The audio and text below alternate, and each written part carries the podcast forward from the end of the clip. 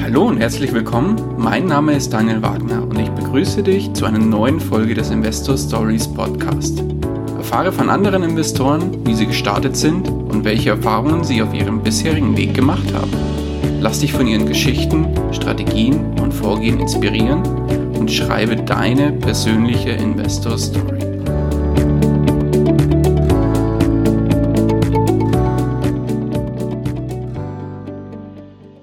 Hallo und herzlich willkommen zu einer neuen Folge des Investor Stories Podcast. Heute zu Gast bei mir Thomas Kovac, der Sparkoyote. Herzlich willkommen. Hallo Daniel. Freut mich, dass es geklappt hat. Geht's dir gut? Ja, tipptopp. Ähm, ich bin der Thomas, ihr habt es schon gehört, äh, auch bekannt unter dem Namen Sparkoyoten. Äh, ich führe einen Finanzblog, den kennt vielleicht schon einige von euch und den gleichnamigen YouTube-Channel. Gleichzeitig äh, bin ich jetzt mittlerweile auch schon selbstständig seit einem Monat, aber ich denke, da werden wir später auch nochmal darauf zu sprechen kommen, oder? Ja, klar. Was machst du denn äh, auf deinem Blog? Erzähl mal kurz. Ähm, ich schreibe auf meinem Blog schon seit über zwei Jahren über meine finanzielle Reise. Ich nenne es auch immer so ein bisschen mein finanzielles Tagebuch, ähm, weil viele Finanzblogs, äh, sage ich jetzt mal, die schreiben ja eher über ein Thema, zum Beispiel, was sind ETFs, was sind XY, ich schreibe ja auf meinem Blog, was mache ich gerade mit meinen Finanzen, welche Aktien kaufe ich, was ist gerade interessant in meinem Depot, investiere ich gerade in P2P-Kredite, also alles, was sich wirklich um meine eigenen Finanzen dreht, darüber berichte ich. Und äh, ich bin da auch voll, also vollkommen transparent, weil ich schreibe halt auch effektiv die absoluten Zahlen. Das heißt, jemand, der auf meinem Blog unterwegs ist, der sieht, okay, hey, äh, mein Depot sieht so und so aus und so viel habe ich investiert, zum Beispiel in Activision Blizzard oder in Nvidia. Die sehen dann ganz genau, wie groß sind die Positionen.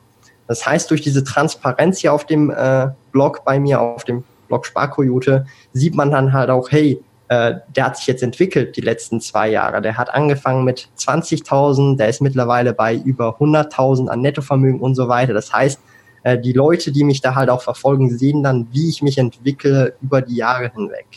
Gleichzeitig habe ich auch einen YouTube-Channel, Dort ist es auch relativ ähnlich, aber dort kann ich natürlich viel, viel besser äh, die Informationen an den Mann oder die Frau bringen, weil äh, einfach durch ein Video man viel, viel mehr zeigen kann und auch durch die Aussprache auch mehr, äh, sage ich mal, an den, also rüberbringen kann, als nur durchs Schreiben, weil man dann auch noch Gestik sieht, die Mimik und so weiter. Mhm. Und also ich teile im Prinzip einfach meine finanzielle Reise und äh, das hat Anklang in der Community, in der Finanzcommunity und ähm, es gibt da auch sehr interessante Synergien, weil ich ja auch mittlerweile selbstständig bin. Ich habe ja ganz normal auch wie äh, du und vermutlich die meisten anderen äh, als Angestellter gearbeitet und mich schon relativ früh jetzt selbstständig gemacht mit meinem äh, Business. Mhm. Und das schreibe ich übrigens auch auf meinem Blog.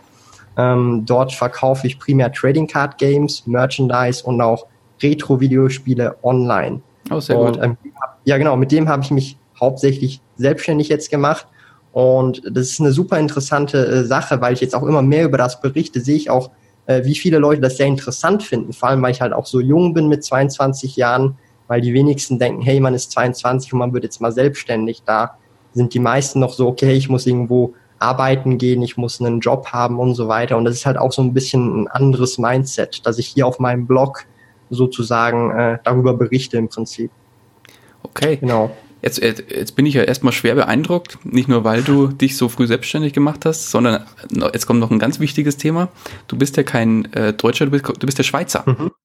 Genau, ich bin Schweizer. Und man hört überraschenderweise keinen oder ganz, ganz minimalen Akzent bei dir. Das ist ja beeindruckend. Ähm, Wie kommt's? da gibt's eine nette Story, die habe ich auch schon mal erwähnt auf meinem YouTube-Kanal und äh, auch äh, auf meiner Über mich-Seite im Blog. Ich weiß aber nicht, ob die die wenigsten kennen die Story wahrscheinlich, weil die halt einfach das nicht gelesen haben.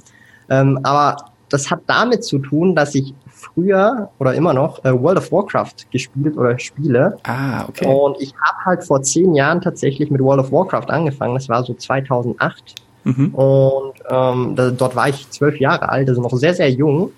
Und ich habe natürlich extrem, äh, wie es halt immer so ist, wenn ich ein Spiel spiele, sehr, sehr, sehr professionell gespielt. Das heißt, ich wollte immer äh, extrem gut spielen und so weiter. Und dann kommt man halt in der Community halt weiter und man muss dann irgendwann halt mit Leuten reden, vor allem bei Videospielen, wenn es dann halt schwerer wird. Mhm. Und ich habe tatsächlich einen Großteil meiner Zeit damit verbracht, mit meinen Teenagerzeiten World of Warcraft zu spielen und dann auf Teamspeak, das war so ein Programm, da kann man mit Leuten sprechen, ähm, halt mit Leuten zu sprechen. Das waren primär deutsche Leute und da hat man halt einiges aufgeschnappt und weil ich halt permanent jeden Tag bin ich von der Schule nach Hause gekommen, habe mit denen gespielt, geredet, hat sich das halt so eingebürgert bei mir, dass so das Hochdeutsch praktisch ohne Akzent als Schweizer da ist. Aber du hast es schon äh, gesagt, es gibt ein paar Wörter, die benutze ich dann komplett falsch. Also es sind dann schweizerdeutsche Wörter, mhm. die ich versuche mit dem Hochdeutsch zu verbinden und das, das Wort ist dann falsch. Ich kann ja ein gutes Beispiel äh, bringen und zwar äh, sagt man ja, äh, wenn etwas nicht gut riecht,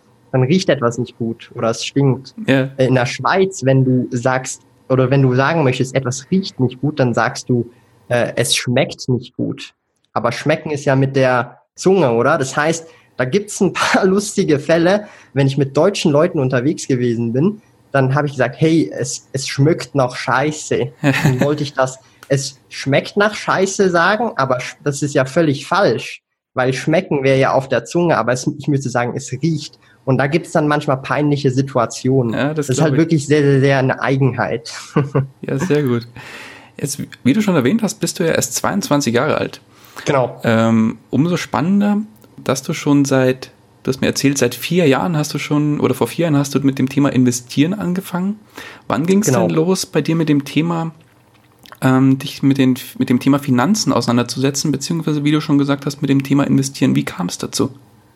Also es hat eigentlich mit meinem Business angefangen. Da war ich, ich kann mich nicht recht erinnern, es war aber so um 16, 17. Wahrscheinlich bin ich gerade 17 geworden. Mhm. Es ist so ein bisschen, äh, sag ich mal, verschwommen im Kopf, aber so um die 17. Und dort habe ich mich so ein bisschen befasst mit Business und so weiter. Und ähm, das hat halt auch den Ursprung so ein bisschen von äh, YouTube. Dort äh, in diesem Zeitraum haben sehr viele YouTuber mit ihrem Business angefangen und so weiter. Und ich wollte es halt auch machen. Und ähm, ich habe mich dann äh, ganz am Anfang darauf fokussiert, tatsächlich AliExpress äh, Produkte zu kaufen, günstig zwischen 5 Cent bis 1 oder 2 Dollar und die dann für das 5 bis 10-fache zu verkaufen hier in der Schweiz. Also okay. kein Dropshipping, das heißt, ich habe mir das bestellt von AliExpress hier hin, mhm. zu mir nach Hause, zu meinen Eltern nach Hause dazu auch, habe das dann online auf Seiten wie Ebay und so verkauft für halt ein Mehrfaches.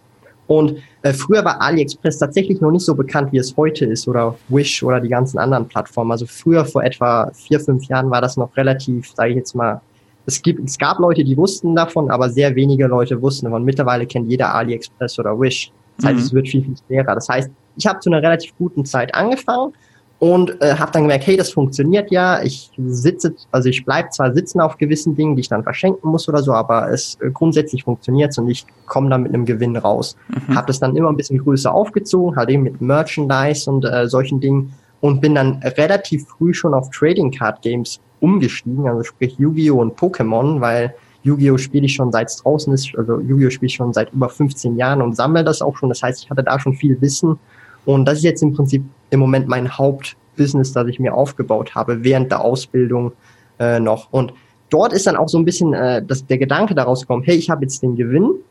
Und da habe ich mit dem ersten wirklich großen Gewinn, da hatte ich irgendwie dann 1000 plus gehabt, also wirklich 1000 Gewinn, habe ich mir dann ein iPhone 6 gekauft, dazu noch. Mhm. Und, aber danach habe ich mir dann so überlegt, hey, wo kommt jetzt das ganze äh, Geld hin? Mhm. Und da habe ich dann angefangen, Blogs zu lesen. Äh, zum Beispiel Tim Schäfer war einer der ersten Blogs, die ich gelesen habe. Da gab es früher noch einen Blog, der hieß Dividendensammler, aber der ist mittlerweile nicht mehr aktiv. Die Seite gibt's glaube ich, gar nicht mehr. Okay. Und da habe ich das so ein bisschen angefangen zu lesen, war aber noch nicht 18. Konnte also noch kein Depot selber eröffnen im Prinzip. Und ähm, da wurde ich dann relativ ja schnell dann 18, weil ich ja 17 war. Und gut, ja. Ich, ja, ich, ja, ich habe ja dann, äh, das habe ich auch, das sage ich auch immer wieder, äh, ich habe von meinen Eltern 10.000 Schweizer Franken zum 18. Geburtstag bekommen. Und rückblickend gesehen war das ein wichtiger Schritt, nicht weil das halt sehr viel Geld jetzt in dem Sinn ist, sondern einfach wegen dem Mindset. Und zwar habe hab ich mir dann vorgestellt, hey, ich, hab, ich bin jetzt fünfstellig. Mhm ich will nicht unter diese, also ich will nicht die, unter die Grenze gehen, dass ich dann wieder vierstellig bin, sprich 9.999 Schweizer Franken habe. Mhm. Was ist passiert nach einigen Monaten? Ich war bei 9.000 irgendwas. So, dumm gelaufen. Das heißt, dort hat es dann wirklich Klick gemacht. Ich muss das Geld investieren und ich habe mir dann direkt ein Depot aufgemacht ähm, und habe dann im Prinzip wirklich äh, all in die 10.000 genommen und dann einfach Einzelaktien raus gesucht, wirklich sehr risikoreich eigentlich mhm. und habe da in fünf verschiedene Aktien investiert. Also rückblickend völlig plem plem, aber mhm. grundsätzlich war es halt so ein bisschen der Samen, sage ich jetzt mal, der das Ganze dann äh, sozusagen gestartet hat, mit dem, auch mit dem in Aktien investieren. Und seit dort, also seit 2015 Februar, dort habe ich das erste Investment getätigt, investiere ich halt regelmäßig äh, am Aktienmarkt. Und so hat sich das Ganze entwickelt.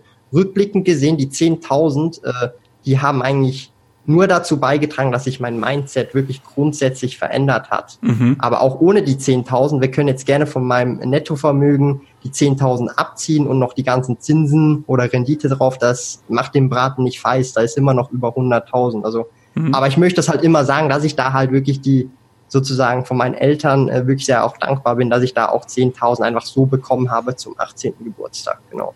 Ja, klar. Nee, super. Das heißt, deine ersten Investments waren ganz klassisch Aktien, also wirklich Einzelaktien. Sozusagen, genau, genau. Mhm. Genau. Mit Und, diesen 10.000. Ja, okay. Und wo hat, wo hat sich das Ganze hinentwickelt? Worin investierst du denn heute? Also mittlerweile immer noch in Aktien natürlich zum Großteil. Also ich habe, je nachdem, wie es gerade an der Börse läuft, ist mein Nettovermögen ähm, verteilt, also zu 50 bis 60 Prozent etwa verteilt äh, in Aktien. Mhm. Äh, je nachdem, wie die Börse jetzt gerade halt läuft.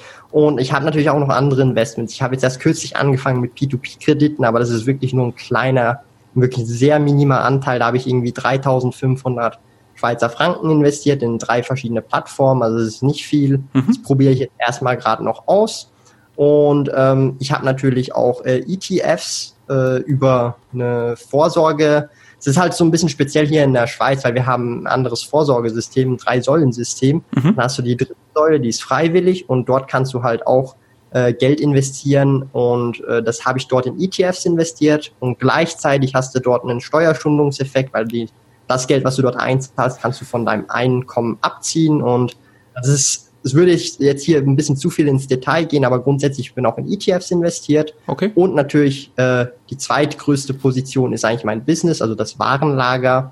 Und äh, hier möchte ich auch vielleicht noch erwähnen, ähm, Warenlager hört sich jetzt erstmal so richtig krass an, aber grundsätzlich, äh, das kann irgendein Zimmer sein, irgendwo. In meinem Fall ist es halt noch das alte Zimmer, in dem ich gewohnt habe bei meinen Eltern. Mhm. Ich wohne jetzt ja schon seit zwei Jahren schon alleine, beziehungsweise mit meiner Freundin.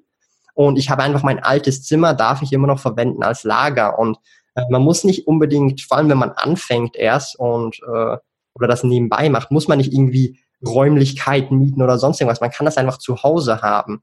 Und ich habe zum Beispiel da auch noch, wo ich bei meinen Eltern halt gewohnt habe, war mein Zimmer effektiv äh, nicht ein Kinder- oder Teenagerzimmer, sondern es war ein Lagerhaus im Prinzip. Also ich habe unter dem Bett Produkte gehabt, im Schrank Produkte, teilweise, wenn es nirgendwo Platz mehr hatte, unterm Tisch oder einfach im Zimmer, weil es einfach keinen Platz mehr hatte, ja, weil das riesige Boxen waren teilweise. Und es, ist, es, es, es hört sich speziell an, man kann sich das vielleicht schlecht vorstellen, aber ich habe Bilder davon und habe die auch schon mal auf meinem Blog gepostet oder mhm. auf Instagram und so weiter. Aber es ist sehr, sehr interessant, das Ganze. Das heißt, es kann eigentlich jeder starten, man muss einfach so ein bisschen den Willen dazu haben oder auch das Interesse. Wenn es einem Spaß macht, dann macht man das sowieso automatisch. Und für mich war das halt, es ist aus einem Hobby entsprungen, weil ich eben Merchandise äh, verkaufe, Trading Card Games, das ist alles irgendwie mit einem Hobby verbunden, auch Retro Games, das ist alles äh, mit einem Hobby verbunden und darum macht das Ganze dann auch Spaß. Ja klar, mach das, was du liebst und schon hast du ein, hast ein geiles Business darunter. Genau. Ja, cool. Genau. Coole Sache. Ähm, wenn man so ein bisschen von oben drauf schaut, wie setzt sich das denn Ganze prozentual ungefähr zusammen? 50 Prozent hast du jetzt schon gesagt, waren Aktien? Ja, also sagen wir mal, wenn wir insgesamt Börse nehmen, also Aktien und ETFs zusammen, das ist ja praktisch das Gleiche, kann man sagen, dann sind das etwa 60 Prozent, gut geschätzt. Dann 10 Prozent ETFs quasi. Also eben Aktien ist halt zwischen 50, also etwa 55 und ETFs etwa 5. Also sind wir bei 60 plus minus. Mm, okay. Und dann haben wir bei äh, P2P-Krediten nichts Nennenswertes, sind irgendwie zwei Prozent oder so, wenn du das aus Networth ausrechnest. Mhm. Das ist nicht, nicht sehr viel. Der Großteil ist jetzt hier auch wieder im, also der restliche Großteil ist hier im Business. Das sind so zwei, äh, 25 bis 30 Prozent. Mhm. Und davon ist wieder mal, also wieder ein Großteil ist praktisch nur Warenlager, weil ich habe zwar auch Cash natürlich in der Kasse beziehungsweise auf dem Geschäftskonto, aber das ist halt nur ein kleinerer Teil, den man halt einfach braucht, um äh, Rechnungen von Lieferanten zu zahlen oder halt äh, also da ist halt relativ, da passiert relativ viel. Da kann man nicht sagen, hey, ich habe jetzt 2000 drauf, das bleibt jetzt immer drauf, sondern manchmal ist dann wieder weniger drauf Klar. und dann kommt wieder mehr rein und so weiter. Da ist passiert relativ viel, oder? Mhm. Ähm, also da 25 bis äh, 30 Prozent und so die restlichen 10, 15 Prozent, das ist halt einfach nur Cash an sich. Alles klar. Das habe ich halt einfach äh, als Reserve, vor allem jetzt, da ich mich ja selbstständig gemacht habe und ich für meine Fixkosten eine gewisse Reserve haben wollte, äh, dass ich da mindestens halt äh, so ein gutes Jahr überleben kann, zehn Monate, zwölf Monate und ähm, da halt überbrücken kann, bis ich dann mal wirklich Break-Even bin und sozusagen so viel reinhole, wie ich halt auch ausgebe. Okay, verstehe. Und alles danach und alles, was da halt danach ist, ist halt Plus, das kann ich dann wirklich wieder auch investieren, sozusagen. Mhm. Genau. Okay. Ja, schöne Sache. Beim Thema Aktien, da würde mhm. mich jetzt interessieren, wie wählst du denn deine Aktien aus, in die du investierst? Also grundsätzlich habe ich ja, also oder ist mein Depot nach der Dividendenstrategie ausgerichtet. Mhm. Äh, das heißt, ich setze, sage ich jetzt mal, eher auf Cashflow. Das ist mir wichtiger. Das heißt, ähm, wenn es, also man kann es ja so sehen, dass im Prinzip Aktien sind ja wirklich, also die Aktie hat ja einen Kurswert, aber der Kurswert ist nicht unbedingt das vielleicht physisch wert, was das Unternehmen wert ist. Das heißt, der Aktienwert kann nach unten und oben gehen. Ganz klar. So, und bei der Dividende ist es natürlich so, dass die äh, auf den Gewinn ausgerichtet ist, Gewinn pro Aktie. Das heißt, ähm, wenn irgendeine Aktie ein Euro Gewinn pro Aktie macht, dann kann sie sich theoretisch ein Euro Dividende leisten. So, und ich sage dann hier zum Beispiel bei der Dividendenrendite ist nur eine gesunde, äh, ein gesunder Wert so um die 50, 60 Prozent Payout Ratio. Das heißt, 60 Prozent von diesen einen Euro, das wären 60 Cent Dividende. Mhm. So, wenn jetzt Crash kommt, und jetzt kommt das Wichtige bei, bei mir, wieso und wie ich investiere. Wenn jetzt ein Crash kommt und sagen wir mal, die Aktie bricht um 40 Prozent ein, äh, also der Aktienkurs, aber das äh, Business läuft immer noch relativ gut oder es ist, es ist stagnant, die Umsätze bleiben vielleicht gleich, der Gewinn bleibt auch einigermaßen gleich oder vielleicht sinkt er ein bisschen, hat er immer noch Spatzsicht, also die Payout Ratio.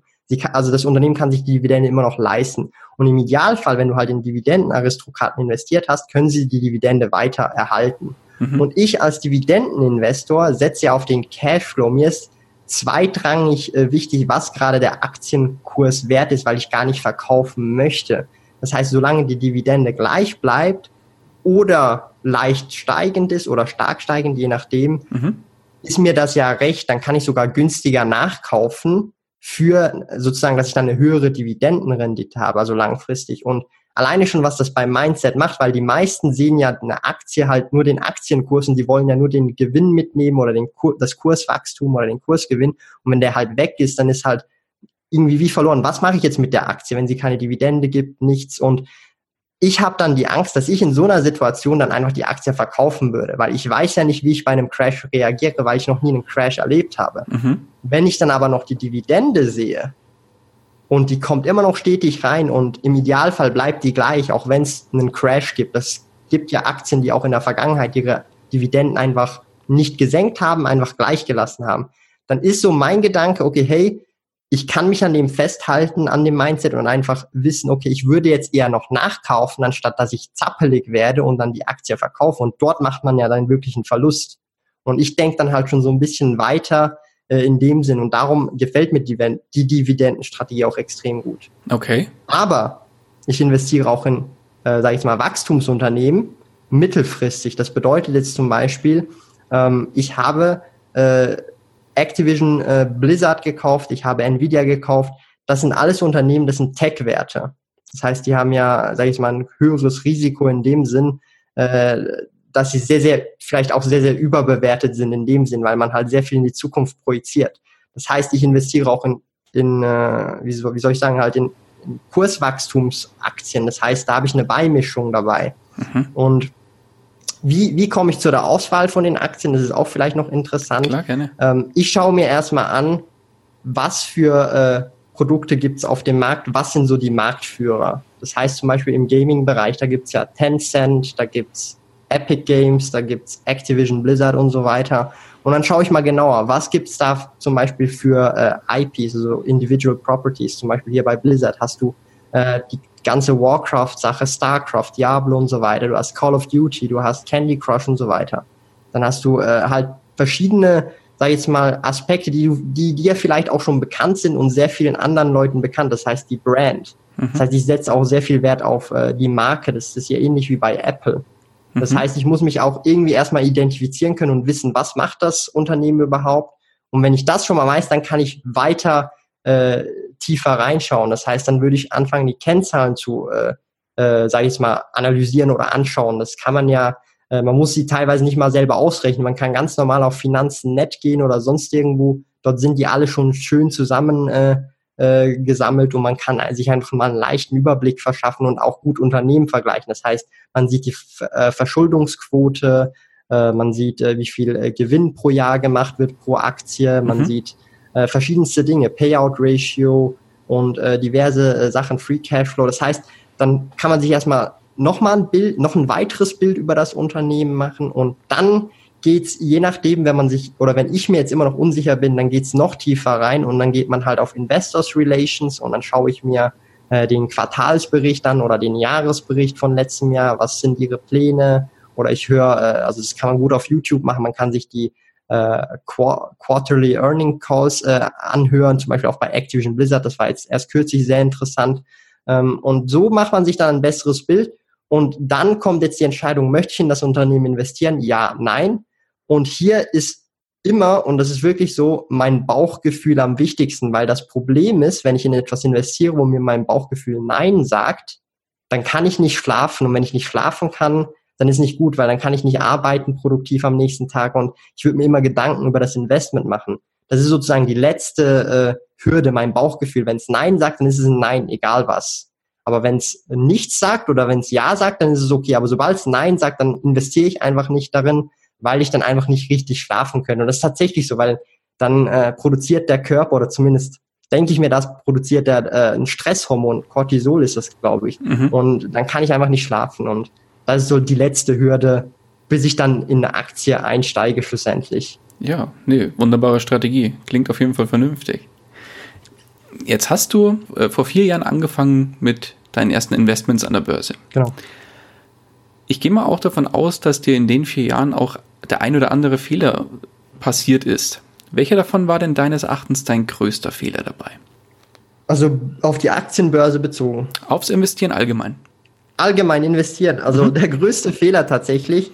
Ähm, dann haben wahrscheinlich viele gemacht, aber ich möchte mich da gar nicht rausreden. Und zwar ist das Kryptowährungen. Oh, okay. Ähm, ja, also es ist tatsächlich so, da habe ich gemerkt, was Gier, also wirklich Gier, das ist, ich weiß nicht, ob das eine Emotion ist oder als was das kategorisiert wird, aber Gier wirklich dir einen Strich durch die Rechnung machen kann und dann ja, also fangen wir erstmal am Anfang an. Ich habe seit 2017, äh, so im April, März angefangen mit Krypto-Investments, habe dort Bitcoins gekauft, also nicht ganze Bitcoins, halt anteilige oder halt andere Kryptowährungen wie Litecoin, Ethereum und so weiter, habe da dann stetig nachgekauft jeden Monat, äh, immer für ganz kleine Beträge, so 20, 30 äh, Euro oder mal ein Hunderter und habe danach gekauft und da habe ich relativ bis Ende Jahr dann relativ viel Gewinn gehabt tatsächlich. Mhm. Ähm, da habe ich irgendwie äh, keine Ahnung, das Zehnfache bereits rausgeholt von meinem Investment und das waren dann von irgendwie ein paar hundert Franken, waren das dann äh, paar tausend Euro wert. Mhm. Und da habe ich dann gedacht, hey, äh, ich möchte das Investment weiter, so, ich möchte mehr, mehr reinbuttern tatsächlich, weil ich halt gesehen habe, okay, da kann man richtig viel schnell Gewinn machen und da kommt jetzt die Gier ins Spiel. Mhm. Und äh, wie du ja vielleicht auch weißt, äh, Anfang 2018 war ja dann im Prinzip die Flaute der Crash und seit dort geht es eigentlich nur noch nach unten im Moment. Mhm. Und dann habe ich tatsächlich im Prinzip äh, beim Allzeithoch noch äh, das letzte oder das letzte Geld, was ich reinbuttern wollte, investiert und ähm, bin jetzt schlussendlich äh, ja insgesamt habe ich 10.000 Einstands also 10.000 Schweizer Franken Einstandswert gehabt, weil ich habe mir gesagt 10.000 nicht mehr, nicht weniger, keinen einzigen Cent mehr. Mhm. Und im Prinzip, das ist heute noch wert, vielleicht 2000 Schweizer Franken. Das heißt, ich habe da 8000 Schweizer Franken Verlust gemacht wegen meiner Gier. Und das sehe ich so persönlich als meinen größten Fehler, nicht nur prozentual, sondern auch absolut. Und ähm, ich muss gestehen, ich habe das Geld, also ich habe das Geld von Anfang an sowieso sozusagen abgeschrieben, weil ich wusste, es ist ein sehr, sehr risikoreiches Investment, aber ich habe natürlich nicht damit gerechnet, dass es so schnell nach unten gehen wird wieder, mhm. ja, so schnell wie es nach oben gegangen ist. Und ähm, es zeigt mir halt auch so ein bisschen, dass wenn man so gierig oder wenn man merkt, dass man so gierig wird, dann muss man wirklich sehr, sehr aufpassen und sich vielleicht auch ein bisschen zügeln und dann doch nicht so äh, viel Geld reinhauen, äh, wie man es denn eigentlich wollte.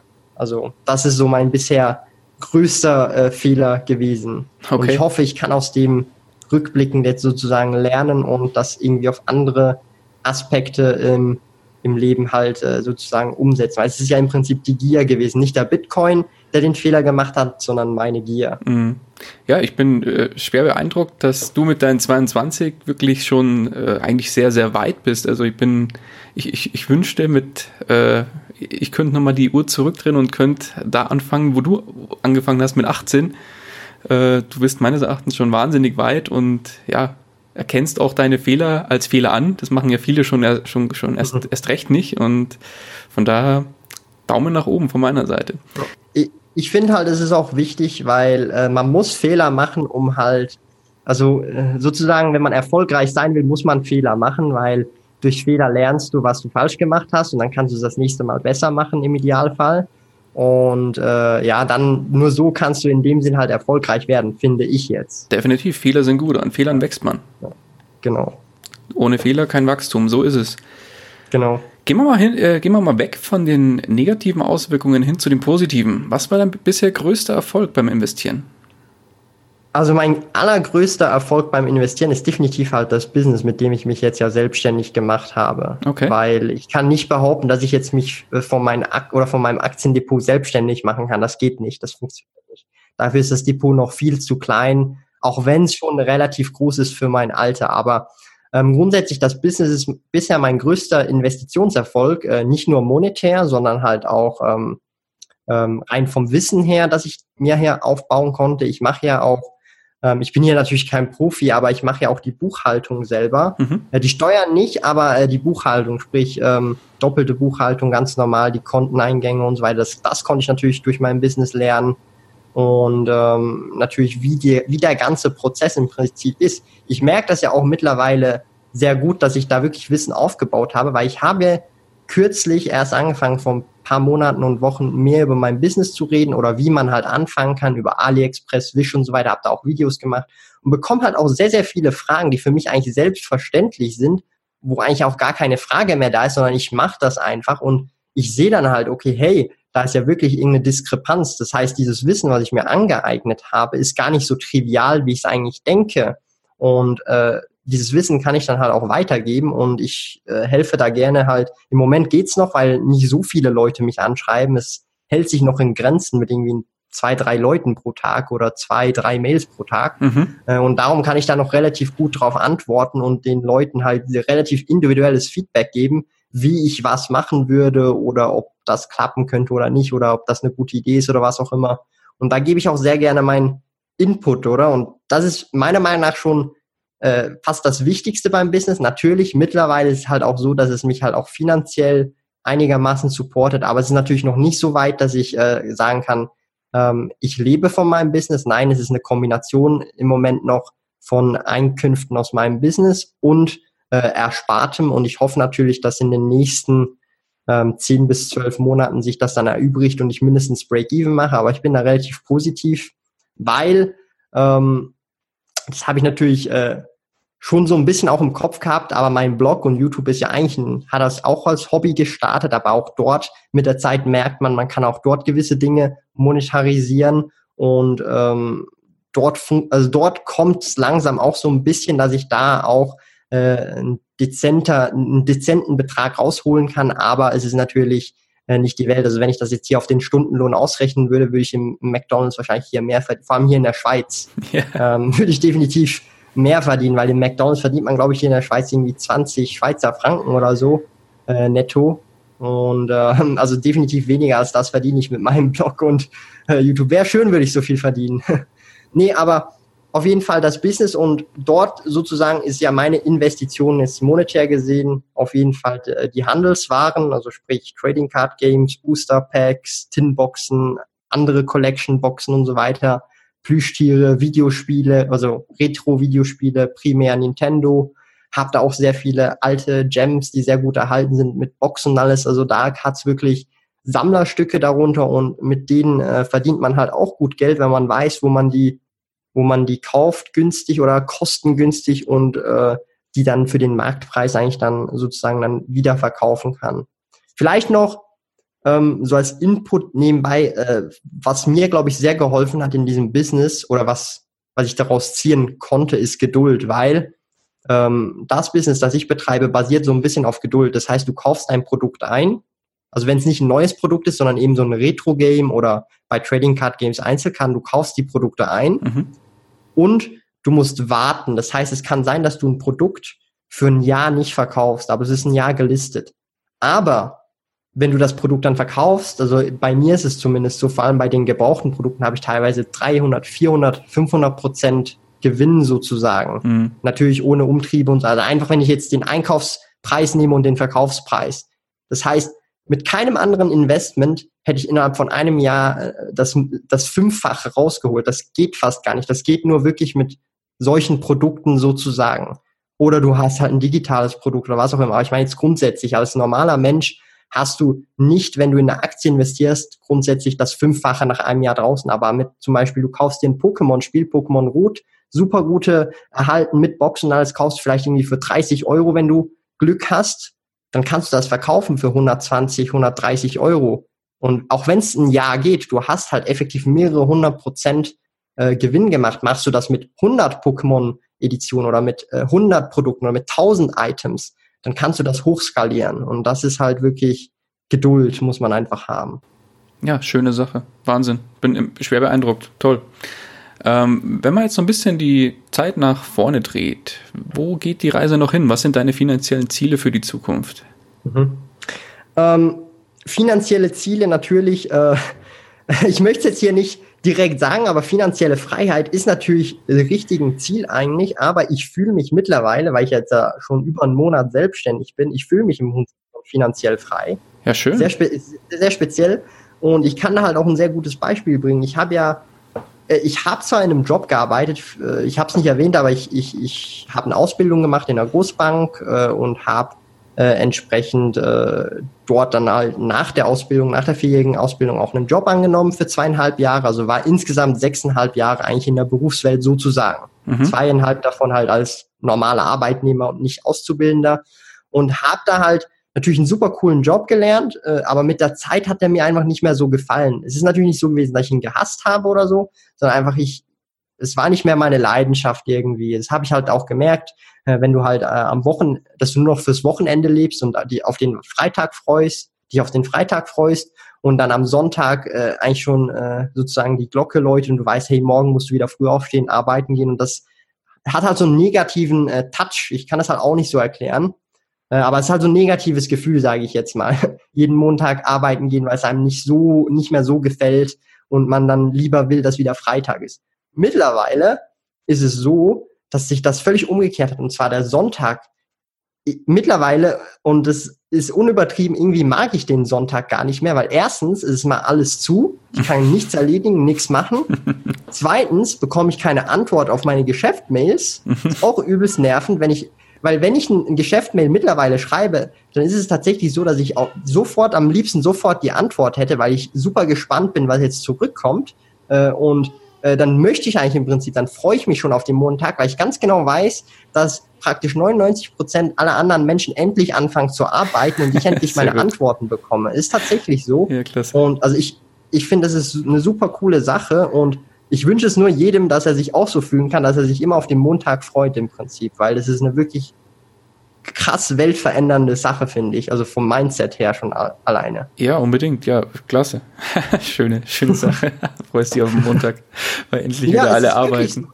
ja, Montag ist wirklich top, weil du bekommst Antworten auf deine Mails. Äh, die Leute sind erreichbar. Du kannst auch Erledigungen machen, wenn du was kaufen musst oder irgendwas äh, halt einfach machen musst. Also es ist wirklich krass, äh, wie, wie, wie das halt ein Mindset-Shift ist, weil als Selbstständiger, wenn du halt irgendeine Tätigkeit hast, die nicht orts und zeitgebunden ist. Sprich, ähm, ich habe halt einen Online-Shop und ähm, ich kann Listings und so weiter alles äh, dann machen, wann ich will, weil äh, im Prinzip das äh, Versenden ist outgesourced sozusagen. Das heißt, ich, ich kann alles von überall machen. Ich muss nur ein Internet haben, PC und ab und zu mal eben bei meinen Eltern vorbeischauen und dort halt im Lager gewisse Dinge machen. Mhm. That's it.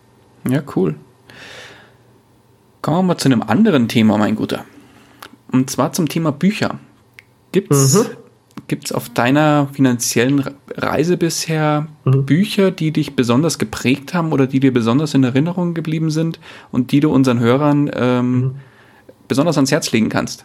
Mhm. Ich habe mir natürlich schon vorher Gedanken gemacht, äh, bevor ich äh, bevor, vor diesem Podcast, weil äh, es ist natürlich schwer, jetzt wirklich die guten Bücher sonst rauszuholen, wenn man schon ein paar gelesen hat. Und ich habe da so drei Bücher, ähm, je auf so ein bisschen ein Lebensbereich. Also einer ist Minimalismus, das ist ja ein sehr großes Thema in meinem Leben. Äh, das zweite Buch ist natürlich Finanzen, Aktien und so weiter, Investments. Und das andere ist so ein bisschen allgemein Leben. Also das erste Minimalismus, das ist äh, Magic Cleaning von äh, Marie Kondo. Mhm. Äh, und da geht's halt einfach so ein bisschen darum, äh, wie man halt einfach ein ordentlicheres Leben äh, sozusagen hat. Also nicht nur physisch, sprich äh, Ordnung halt äh, in der Wohnung oder wo auch immer, sondern halt auch so ein bisschen im Kopf, weil äh, ich weiß nicht, es gibt da irgendwie so ein Sprichwort, also so wie die Wohnung halt aussieht, so äh, das widerspiegelt so ein bisschen dein, dein Inneres, oder? Das heißt, wenn du so ein bisschen ordentlicher bist, ist halt auch mehr Ordnung in deinem Kopf. Und das ist halt so ein bisschen auch wie, äh, ähm, es gibt da so ein Wort, ich, mir fällt das Wort gerade nicht ein, nicht Feng Shui, sondern so ein bisschen esoterisch so ein bisschen, aber es ist eine sehr, sehr interessante Sichtweise und sie erzählt halt auch im Buch, jeder Gegenstand, den du hast, sollte einen Platz bei dir zu Hause haben, sprich, äh, zum Beispiel deine Jacke sollte, wenn du nach Hause kommst, immer direkt an Kleiderbügel. Wenn sie dorthin gehört, dann hast du auch nichts mehr zum Aufräumen. Das heißt, ich muss zum Beispiel bei mir zu Hause praktisch nie aufräumen, nur putzen, weil halt nie irgendwas wo rumliegt, weil es halt immer seinen eigenen Platz hat. Und äh, der Vorteil dabei ist, es spart enorm Zeit. Ja, klar. Weil du musst nie auf, ich muss praktisch nie, ich muss eigentlich nie aufräumen, nur putzen. Aufräumen ist eigentlich gegessen, seitdem jeder Gegenstand seinen Platz hat. Das geht natürlich aber auch nur, wenn du nicht übermäßig extrem viele Sachen hast. Und da kommt halt auch so ein bisschen das, der Minimalismus ins Spiel. Wart mal, bis du Kinder kriegst, mein Guter. ja, Dann sieht die Welt anders aus. Ich glaube auch, ja. Da hilft dir auch das Buch nicht. Aber, aber bis dahin, das geht ja noch so ein bisschen. ja, klar. Ähm, als zweites Buch, und das ist für mich praktisch, äh, das lege ich jedem ans Herz, der investiert, das ist äh, Warren Buffett, das Leben ist wie ein Schneeball, ist im Prinzip einfach seine Biografie. Ah, schön, ja. Mhm. Und ist halt in äh, tausend Seiten, klar, ich, ich hatte drei Monate an dem Buch tatsächlich, also ich habe mhm. da richtig gekämpft mit dem. Äh, es hat keine Bilder eigentlich, gar nichts, nur in der Mitte. nee, aber also auf jeden Fall, das war ein sehr, sehr interessantes Buch, weil es startet wirklich von Anfang an. Es erzählt, äh, wie er irgendwie mit fünf Jahren irgendwie Cola-Flaschen äh, gekauft hat im Sixpack und die für ein Cent dann einzeln teurer verkauft hat. Also es ist wirklich brutal. Und wie er dann mit 18 äh, Jahren schon irgendwie auch schon Aktien hatte und äh, ich, ich weiß gar nicht mehr wie viel das, aber auf jeden Fall über 10.000 Dollar hatte und das ist ja noch Inflations, das ist eine riesige Menge Geld, die er sich selber arbeitet. Also das ist wirklich Motivation hoch 10 und das zeigt auch so ein bisschen, wenn man langfristig dran bleibt, dann funktioniert es. Irgendwie wird es funktionieren, wenn nicht irgendwie, keine Ahnung, wenn du nicht durch Zufall, äh, durch einen Autounfall stirbst oder so, kann ja wirklich passieren. Aber ich meine, wenn du wirklich langfristig an irgendwas dran bleibst, dann funktioniert es irgendwann wirklich. Du musst einfach nur dranbleiben. Und das hat das Buch auch so ein bisschen halt gezeigt. Ich meine, Warren Buffett hat halt schon seit seit er fünf ist oder so, seit er vier ist, halt schon investiert halt in Cola-Flaschen, die er dann teurer verkauft hat und was auch immer. Und das ist halt wirklich super inspirierend und das zeigt halt auch einfach, ähm, dass man das halt einfach, einfach dranbleiben muss im Prinzip. Also auf jeden Fall sehr, sehr gutes Buch, auch wenn es super dick ist. Ja, auf jeden Fall. Als letztes Buch, das ist so ein allgemeineres Buch, ähm, The Complete Art of War. Ähm, das ist, da muss man sehr viel hineininterpretieren, weil das ist im Prinzip ähm, ein chinesisches Buch, das schon tausende von Jahre alt ist und natürlich nicht komplett ist und natürlich schon mehrmals interpretiert worden ist und natürlich übersetzt worden ist ins Englisch und dann ins Deutsche und dann was auch immer. Aber es geht halt so ein bisschen ums Mindset. Dann, also das heißt zum Beispiel mal, man liest etwas und man muss es übertragen in eine andere Situation. Das heißt jetzt zum Beispiel, du liest irgendwie, der General äh, greift die Typen an mit dieser Strategie und die, und dann musst du halt so interpretieren, okay, hey, das bedeutet also äh, in dem Sinn, wenn ich jetzt wütend auf jemanden bin, ähm, oder wenn jemand auf mich wütend ist, dann kann ich entscheiden, wie ich reagiere und je nachdem, wie ich reagiere, gibt's halt ein anderes Outcome oder ähm, beide Parteien gehen dann positiv voneinander weg und so. Also es ist halt ein bisschen mehr, man muss wirklich sehr viel hineininterpretieren und es kommt wahrscheinlich auch sehr darauf an, auf welchem Level der Leser ist. Das heißt, wenn ich das Buch jetzt nochmal in fünf Jahren lese, dann verstehe ich schon viel mehr, weil ich halt einfach auch schon viel mehr erlebt habe und halt auch Situationen gemeistert habe. Das ist ein sehr, sehr, sag ich jetzt mal, interessantes Buch, das halt zum Denken anregt. Das ist nicht so ein Buch, da liest man zehn Seiten und man hat es verstanden, sondern man liest eine Seite und muss erstmal verstehen, was man da gerade gelesen hat und das halt uminterpretieren. Also sehr, sehr interessante Sache. Hm. Ist das der englische Titel von Die Kunst des Krieges? Kannst ja, genau. Ah, wollte gerade genau. sagen, äh, kommt mir gerade genau. so ein bisschen bekannt vor, der Titel auf Englisch.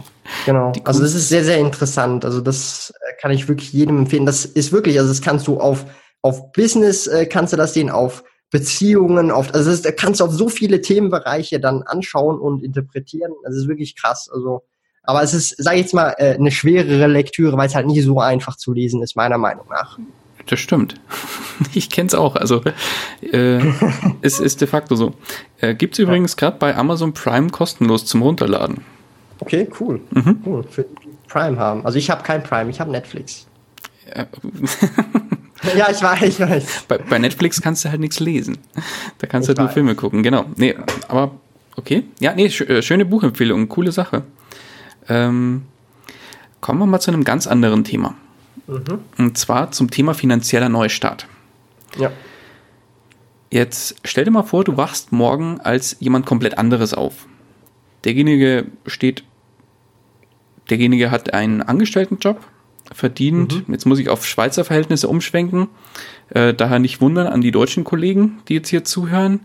Ähm, der, der, verdient als Einsteiger in der Schweiz 3500 Schweizer Franken beziehungsweise Euro und hat auf der hohen Kante 10.000 Schweizer Franken beziehungsweise Euro auf einem Tagesgeldkonto.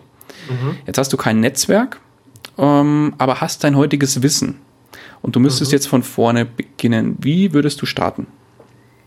Also ich bin jetzt angestellt, aber. Genau. Oder? Genau, mhm. okay. Also ich, ich habe jetzt ja das ganze Wissen hätte ich ja jetzt noch. Das heißt, grundsätzlich äh, meine Asset Allocation, die ich ja jetzt habe, müsste man einfach nach unten skalieren. Also die bleibt jetzt in dem Sinn für mich, würde die jetzt für mich gleich bleiben. Das heißt, von den 10.000 würde 50 Prozent Minimum in Aktien investiert werden. Ähm, ein kleiner Prozentsatz der P2P-Kredite würde sich jetzt hier bei dem Betrag nicht lohnen, aber grundsätzlich schon mal 50 Prozent von den 10.000 würde ich in Aktien investieren und wahrscheinlich einfach in ähnliche Titel, wie ich das heute mache.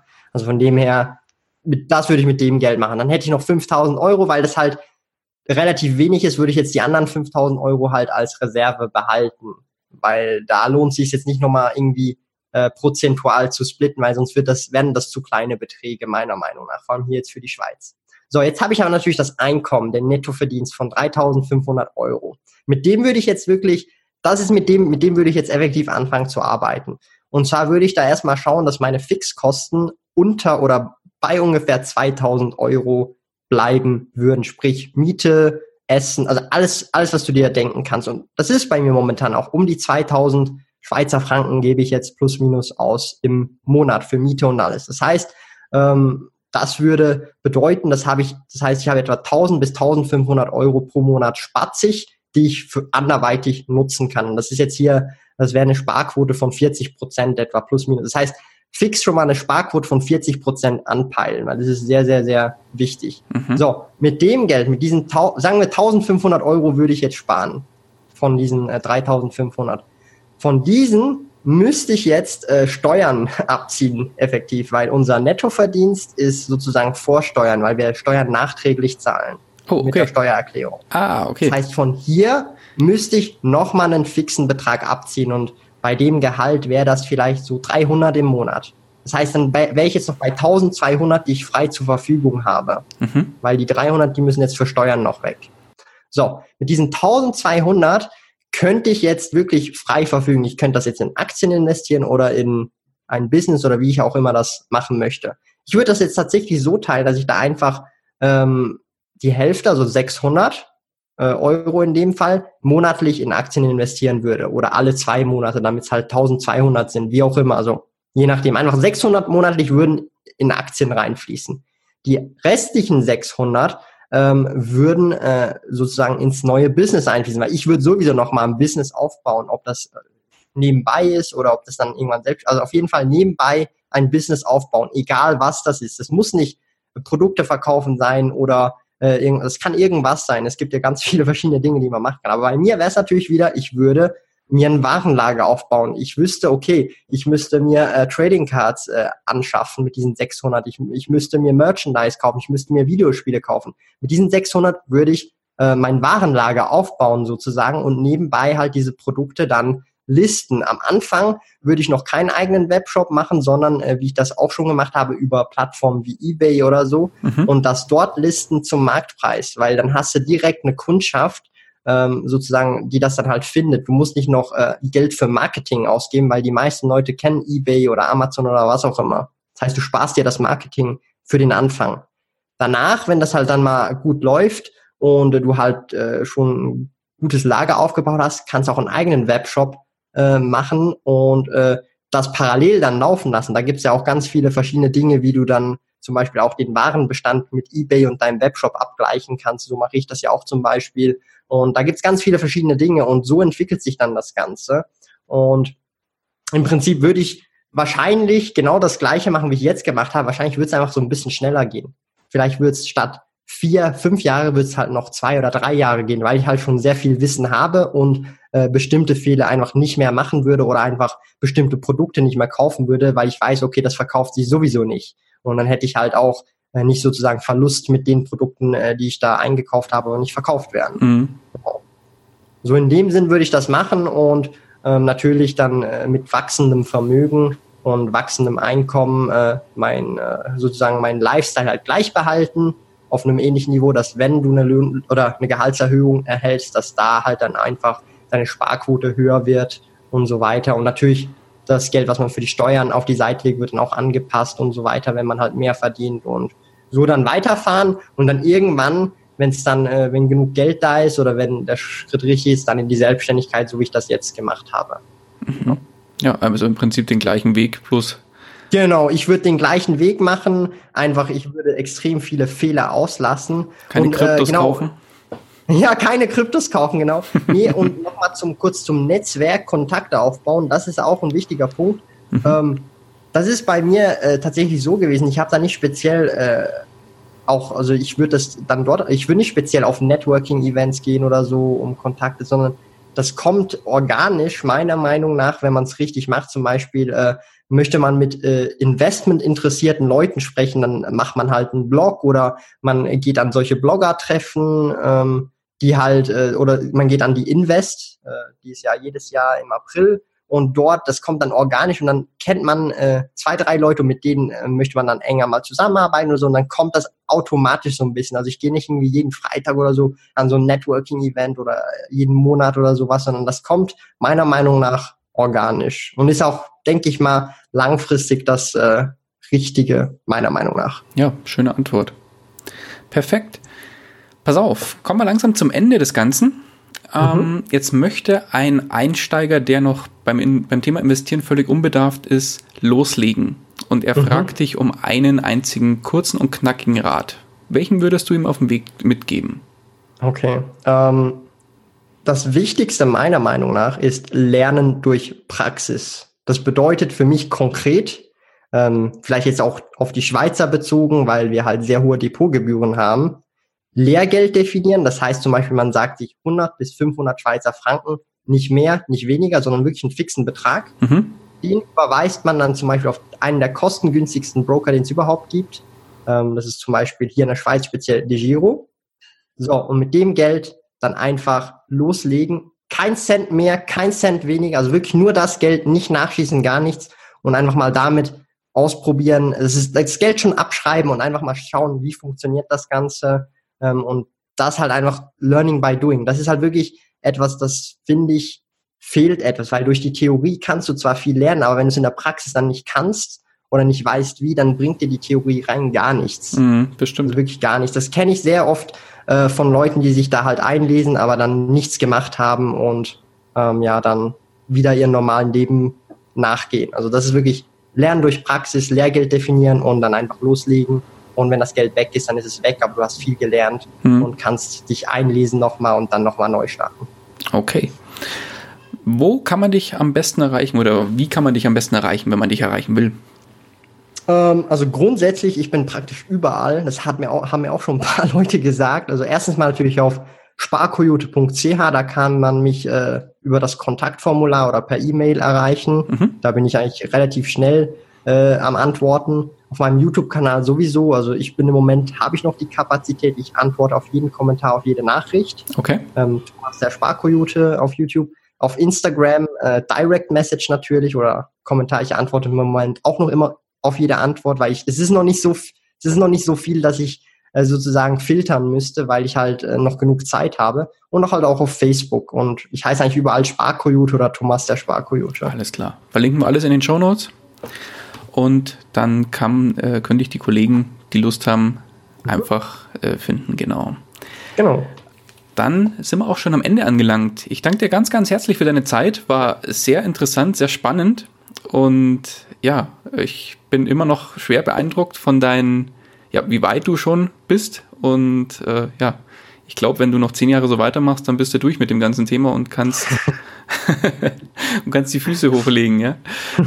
Ja, vielen Dank, Daniel, für die Möglichkeit, hier beim äh, Podcast mitzumachen. Und ich denke, in zehn Jahren in der Karibik sehen wir uns und äh, Cocktails.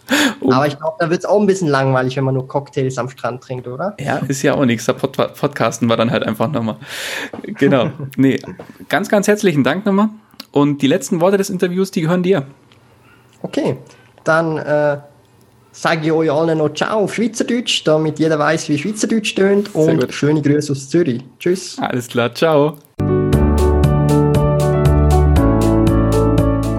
Das war's auch schon wieder mit dieser Podcast-Folge. Ich danke dir ganz herzlich fürs Zuhören. Nimmst auch du deine Finanzen in die eigenen Hände und legst dein Geld selbstständig an? Dann freue ich mich darauf, von dir zu hören.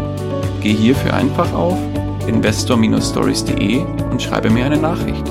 Vielleicht spreche ich dann ja schon bald mit dir über deine persönliche Investor Story. Ich freue mich, wenn du auch beim nächsten Mal wieder mit dabei bist. In dem Sinne, habe die Ehre, dein Daniel.